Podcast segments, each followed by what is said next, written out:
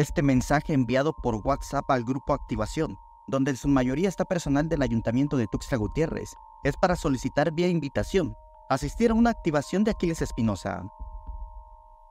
Poco después de las 6.15 del 24 de enero, tal como lo señala la invitación, ya están las personas y empleados municipales en la activación en el expuente Mactumaxá, apoyando al aspirante oficial del Ayuntamiento de Carlos Morales, su compadre, Aquiles Espinosa.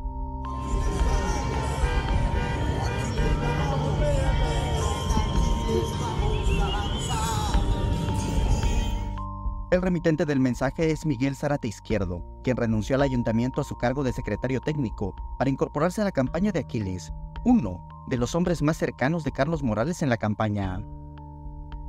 Zárate es el mismo que protagonizó el desencuentro con concesionarios del Parque Convivencia Infantil, a quienes pretendían desalojar y que en presunto estado de ebriedad se metió con todo y coche a las oficinas de la Secretaría de Desarrollo Social, de la cual era titular.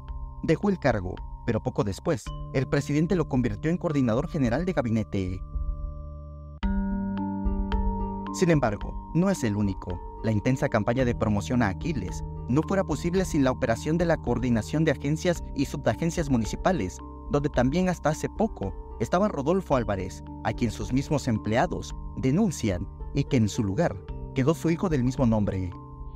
que nosotros somos personal del ayuntamiento pertenecemos a delegaciones de, de cada, área y ya ver que el coordinador como que le está llevando la campaña, la que queda de dos a tres colectivos por cada uno para las asambleas, para toda carrera y nada de Ahorita la delegación y la coordinación general de agencias y subagencias municipales le está llevando la campaña.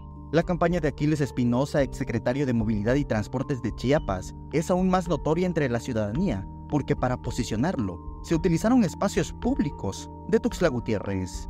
Con imágenes de Christopher Canter, Samuel Revueltas, Alerta Chiapas.